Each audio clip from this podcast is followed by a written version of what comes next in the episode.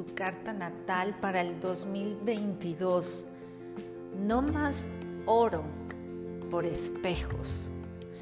Y es que este año 2022 México empieza a mover sus finanzas. En su carta natal, el máximo esplendor de México es saber comercializar, saberse valorar, saber lo mucho que se tiene, no más fugas de energía, más fuga de dinero. Y de eso se trata este 2022. Las nuevas generaciones se involucran, empiezan a tomar voz y voto, empiezan a darse a conocer en cuanto a ciencia, tecnología, arte y viene toda una nueva generación con nuevas propuestas muy interesantes.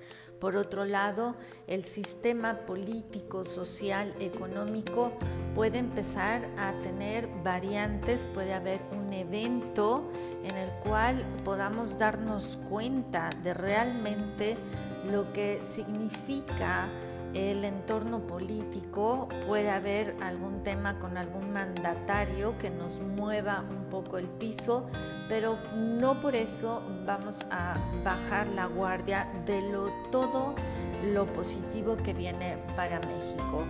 Eh, la relación que tenemos con la muerte y la forma de hasta burlarnos de la propia muerte será un tema que vamos a tener presente el cómo vamos a ir purificándonos en relación con todos los temas de salud, con todas las cuestiones que conlleva el entendimiento de lo que la gente necesita para recuperarse a nivel físico, a nivel emocional, inclusive también los niños van a posiblemente a crear programas de salud emocional, puesto que han sido dos años eh, difíciles y que necesitan recuperación. En sí, el año de para México, la carta natal para México en este 2022 está muy potencializado con los temas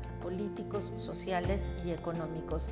Es importante este año ver la propia carta natal y ver cómo influye este año esta carta de México en la propia para ver cómo es que hay que llevar este tema de las finanzas. Por otro lado, Júpiter con Pisces nos eh, invita a tomar eh, cierta cautela en engaños por internet, fraudes o el propio autoengaño con finanzas, burbujas que se pueden romper en el transcurso de este año. Así que tomar muchas precauciones, calcular este Júpiter en Pisces, por dónde pasa en la propia carta natal para tomar precauciones en dónde puede ser este autoengaño. Bueno, pues parece que para México es un año de recuperación, de movimientos, de estrategias en las finanzas y sobre todo una autoestima fuerte que pueda llevar a un propio valor para México. México se cotiza.